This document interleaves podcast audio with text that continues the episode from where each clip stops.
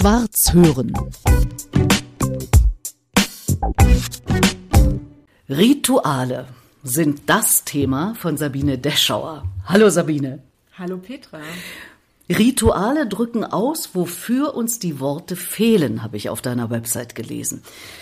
Wie kriegen wir denn dann das heute hier mit dem Podcast hin? Das Gespräch über Leben und Tod lebt ja von Worten. Ja, wie gut, dass ich auch Rednerin bin und auch Worte finde, dann, wenn sie anderen fehlen. Das ist wunderbar. Und so haben wir uns ja irgendwie auch mal kennengelernt, äh, Sabine. Wir waren beide bei einem Netzwerktreffen und haben mehr oder weniger ein gemeinsames Thema. Ich habe ja ganz viele Themen und du hast auch weitere Themen, aber Tod ist ein Thema, was uns verbindet. Ganz genau. Inwiefern? Du hattest erzählt über die Podcasts eben genau diesen hier, sprechen über Leben und Tod. Und ich begleite ja die Abschiedsfeier eben mit Worten und mit Ritualen und begleite so ja auch über diese Schwelle vom Leben in den Tod. Ich bin mehr für die Zugehörigen da als für die Verstorbenen, aber natürlich immer mit diesem Ding, was entspricht auch dem oder der Verstorbenen, so dass man so sterben kann, wie man gelebt hat und so gefeiert wird und gewürdigt wird, mhm. wie man gelebt hat. Mhm. Du begleitest die Menschen, die jemanden verloren haben durch den Tod und machst mit denen was? Ich gestalte mit ihnen die Abschiedsfeier, so dass das ein ganz ja, beseelter Moment wird. Ich nenne das ja auch beseelte Momente. Mhm. Gerade dann, wenn es eben keinen religiösen Kontext gibt, der alle verbindet oder wenn der nicht mehr stimmt, warum auch immer, nie gestimmt hat, womöglich, dann eine Form zu finden, die individuell und persönlich zu den Menschen passt. Und das kann sein von ganz kleinen Dingen, dass wir auch was mit Kerzen machen, aber manchmal finden sich auch Gegenstände wie Pinsel oder Steine oder etwas, was eben mit den Verstorbenen und mit den Zugehörigen zu tun hat, mhm. wo alle dann sagen, ach ja, genau, so war sie, so war er. Mhm. Und das gestalten wir dann in einer Trauerfeier. Mhm. Sabine, hat es auch damit was zu tun, was du hier auf den Tisch gelegt hast? Also was ich hier auf den Tisch gelegt habe, das muss ich ja jetzt kurz mit Worten genau, beschreiben. Genau, ja. Ähm, ich war in Uganda ähm, gerade vor kurzem für drei Wochen und habe natürlich da auch so ein bisschen Ausschau gehalten, was ich so rund um das Thema Symbolik äh, für Rituale oder für Feiern finde und habe hier eine Decke dabei, die ist aus der Rinde des Feigenbaums gemacht, durch Klopfen mit verschiedenen schweren Hölzern und das fühlt sich am Schluss an, also fast wie Papier. Und ich habe dann eben gelernt, man kann darauf malen. Man verwendet aber traditionell diese Decke dafür, um die Verstorbenen einzuhüllen. So wie wir das ja auch aus anderen Kulturen kennen, in ein Laken einzuhüllen. Mhm. So wird es eben dort mit dieser Feigenbaumrindendecke gemacht. Ja. Und äh, da du dieses Thema sozusagen auf dem Schirm hast, sage ich mal salopp, äh, findest du natürlich irgendwie auch sowas. Du bist in Uganda und findest sowas. Ganz genau. Ich bin natürlich da ganz neugierig und offen und freue mich, äh, wenn ich Gelegenheit habe, auch wenn ich auf Reisen bin oder wenn ich eben woanders bin, äh, was mir da so erzählt wird, mhm. was mir da so zugetragen wird. Ich hatte leider diesmal keine Gelegenheit, an einer Trauerfeier oder einer Hochzeitsfeier teilzunehmen. Wenn mir sowas passiert, ist natürlich ein Traum. du hast es jetzt schon erweitert. Also es geht einerseits um Rituale zum Beispiel bei Trauerfeiern oder um die Rituale, die mit den Menschen, mit den Hinterbliebenen zu tun haben, aber du begleitest auch andere Rituale, beziehungsweise Menschen genau. mit anderen Ritualen. Genau. Was ist das noch außer äh, Hochzeitsfeier zum Beispiel oder Trauung? Das sind vor allen Dingen auch Willkommensfeiern für Kinder. Mhm. Also in der Kirche heißt das ja Taufe in die Gemeinschaft hinein. Das passt ja eben auch für viele nicht. Aber zum Beispiel kann man ja trotzdem in die Familie und in den Freundeskreis hinein willkommen heißen, das Kind. Und es macht so einen großen Unterschied, ob man als Kind so willkommen geheißen wird und einfach spürt auf allen Ebenen, auch wenn man das kognitiv als Kind ja nicht versteht, aber mit allen Sinnen trotzdem spürt, wow, was für eine Atmosphäre, ich bin hier richtig. Die wollen mich alle hier. Und das ist einfach ein guter Start. Mhm. Und was man auch sehr schön machen kann, gerade bei Willkommensfeiern, ist Paten an die Seite stellen zum Beispiel damit eben Erwachsene auch noch eine besondere Rolle im Leben des Kindes spielen. In unserem Leben gibt es ja wahnsinnig viele Rituale, wenn man mal genauer guckt, ja, was so alles an Möglichkeiten da ist, was in Familien passiert zum Beispiel. Wie bist denn du auf das Thema Rituale gekommen? Also ich bin selbst evangelisch in Siebenbürgen geboren. Da waren alle evangelisch, die zu meinem deutschen Dorf gehörten. Oder rumänisch-orthodox, wenn sie nicht zu meinem deutschen Dorf gehörten. Und äh, dann bin ich nach Bayern gekommen, alle katholisch. Und es war im Wesentlichen so, dass das ganz klar war, dass also die großen Lebensereignisse irgendwie mit, mit Kirche begleitet werden. Und dann bin ich der Liebe wegen nach Berlin gezogen und war hier natürlich gleichermaßen das Leben passiert, auf Hochzeiten, ähm, Kinder wurden geboren, Menschen starben. Und das mit der Kirche passte aber für meinen Freundeskreis hier überhaupt nicht. Das war nicht stimmig. Dann haben wir eine Party gefeiert und ich bin eine Zeit lang auch Berlin-München gependelt und ich bin dann extra angereist, weil ich dann hier sein wollte. Und dann war das halt eine Party. Und es fehlte so ein Momentum, an dem so klar wurde, wo wird diese Party zur Hochzeit? Wo ist das, was hier den Unterschied macht zu, ich sag mal, jeder anderen Party, die wir sonst mal so feiern? Wo ist dieses Momentum? Ich habe es vermisst. Und dann hörte ich von einer Frau in der Schweiz, die Ritualbegleitung macht. Und hörte, dass das dort eine Tradition hat. Sie machte das schon über zehn Jahre. Als ich das hörte, dann habe ich gleich hier geschrien und gesagt, ich muss sie kennenlernen wir hatten sofort einen Draht. Ich habe bei mhm. ihr hospitiert. Sie hat mich gementort, so dass ich dann also mich mit diesem Thema vertraut gemacht habe, weil ich spürte, das ist das Puzzleteil, das in diese Lücke gehört oder in diese Sehnsucht gehört, die ich wahrgenommen habe. Also dieses, da soll schon was Substanzielles passieren auf so einer Lebensfeier. Aber was könnte das sein? Rituale. Und zwar selbstgestaltete, persönliche, bedeutsame für diesen Kontext von Personen. Für alle anderen ergeben die vielleicht gar keinen Sinn, aber für die, die da sind, mhm. stimmen sie. Du bist ja von Hause aus jemand, der Sprachen-, Wirtschafts- und Kulturraumstudien studiert hat. Ganz genau, ja. Oder sich beschäftigt hat im Studium damit. Da kommt man ja nicht automatisch auf sowas. Das hat also mit noch einem größeren Zusammenhang, denke ich, zu tun. Du hast es ja andeutungsweise jetzt schon gerade erklärt. Spiritualität hat auch einen Raum in, in deinem Leben und hängt wahrscheinlich auch damit zusammen, dass du auf Rituale gestoßen bist und dich jetzt intensiv damit beschäftigst, oder? Also auf jeden Fall, weil ich mich selber als spirituellen Menschen sehe und wahrnehme, also als ein geistiges Wesen mit Körper. Also für mich ist so der Körper sehr, sehr wichtig, aber dadurch eben auch alle Sinne. Und Rituale sind ja deswegen so unfassbar reizvoll, weil sie uns auf allen Sinnen erreichen. Durch dieses Tun kommen wir in Bewegung, wir berühren etwas, wir bewegen uns in einem Raum, wir gehen zum Beispiel nach vorne oder in den Kreis. Wir können riechen, schmecken, sehen sowieso. Wir hören vielleicht auch was, Musik, Geräusche, Töne machen, summen, singen. Mhm. Manchmal passt ja sogar singen. Singst du besonders gerne? Gerne laut und leider manchmal falsch. Egal. Hauptsache es kommt von Herzen. Aber mit großer Begeisterung. Aber oft ist es ja so, dass im Freundeskreis Menschen zum Beispiel sind, die gerne und gut singen. Und sie zu fragen, ob sie Lust haben, diese Qualität reinzubringen in die Feier, in das Ritual, das macht total viel aus. Mhm. Und dann ist es halt nicht mehr unpersönlich. Und wir singen keine Kirchenlieder, die kaum noch einer mitsingen kann. Was singt ihr da? Es kommt einfach sehr drauf an. Manchmal sind es Mantren, manchmal sind es äh, Schlager. also wo dann auch alle mitzwitschern können. Oft ist es so, dass dann schon unterstützt wird vom Band oder vielleicht von einer professionellen Sängerin oder einem Sänger und alle anderen dürfen mitsingen, müssen aber nicht. Aber sie kennen alle die Lieder und mhm. die Schwingung, die mhm. überträgt sich. Also du hast die Beschäftigung damit und insbesondere auch das Begleiten anderer Menschen in solchen Zusammenhängen jetzt zu deinem Beruf gemacht.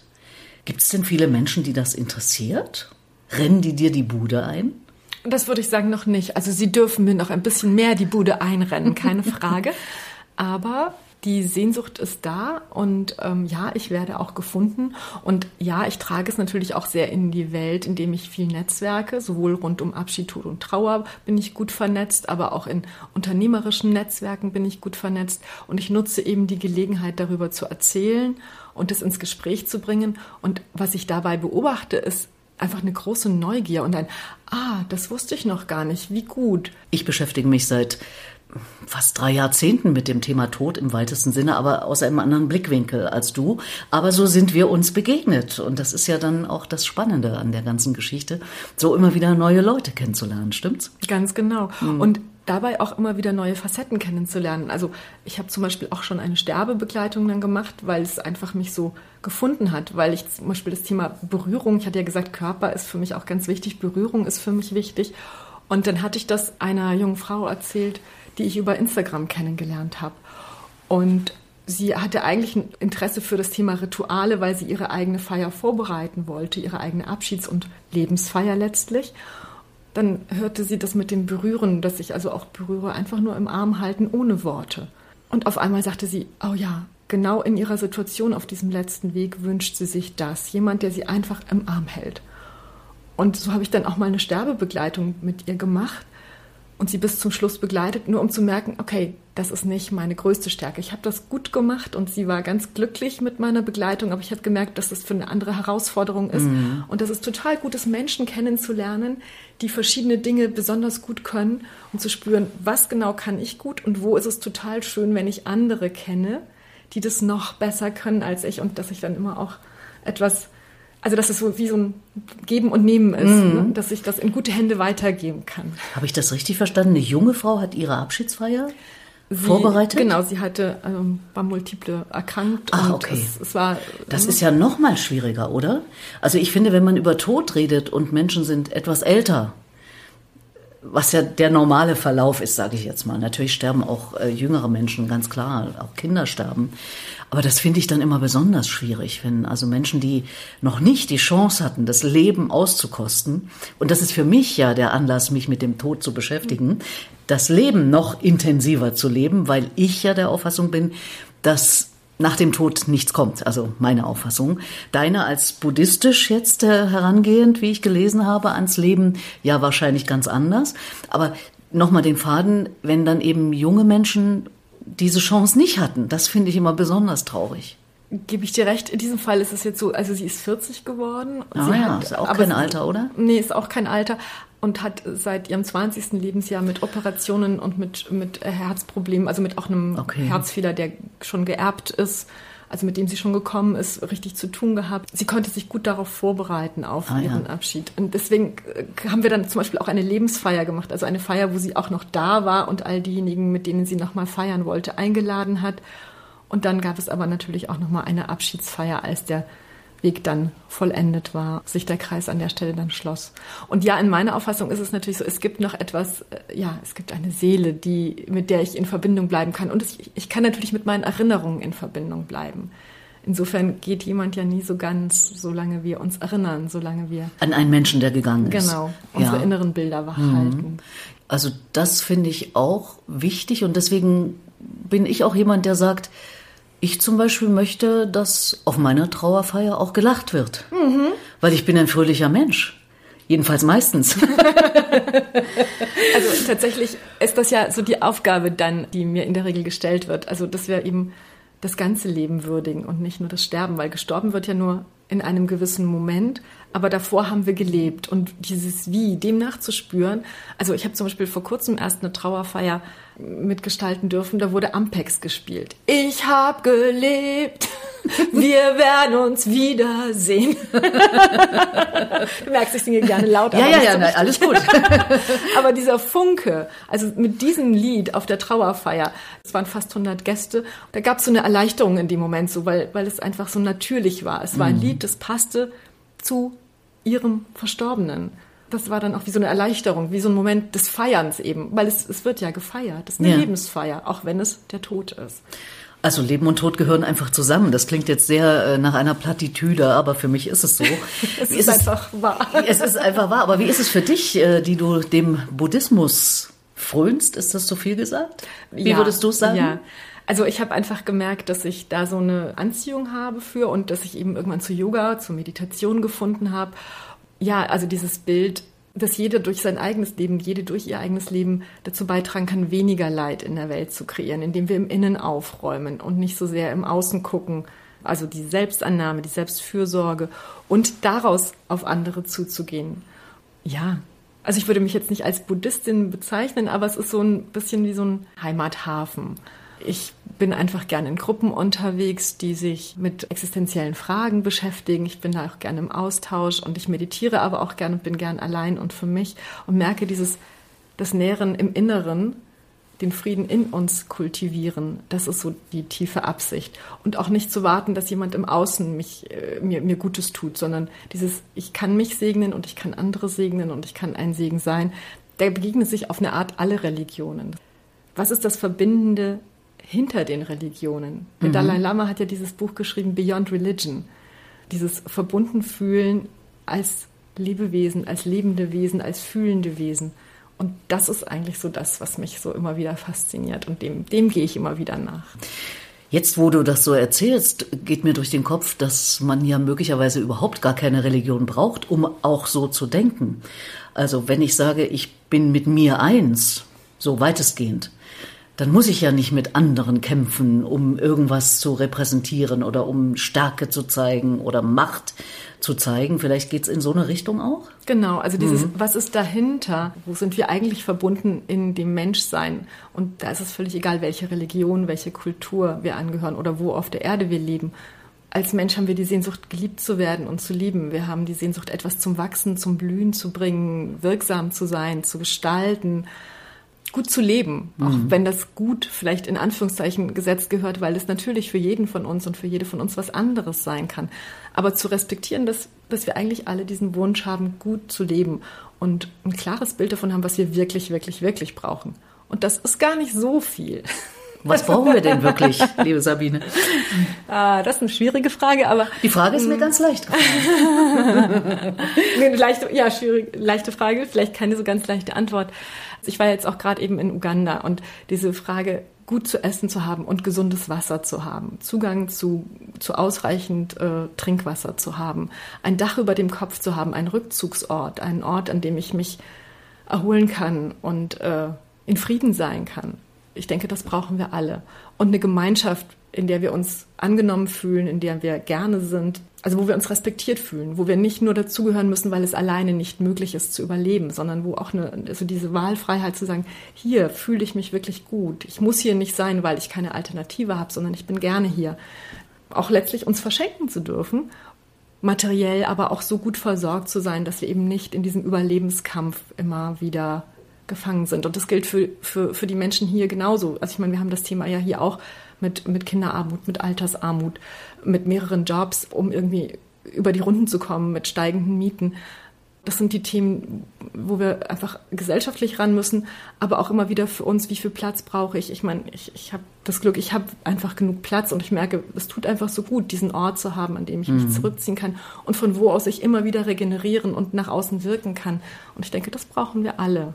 Ich verwende ja für die Zusammenhänge, die du gerade äh, beschrieben hast, das Wort selbstbestimmt. Also ich mhm. fühle mich gut, weil ich relativ selbstbestimmt leben kann. Kein Mensch ist unabhängig von anderen und von Umständen und sowas alles, aber doch relativ selbstbestimmt.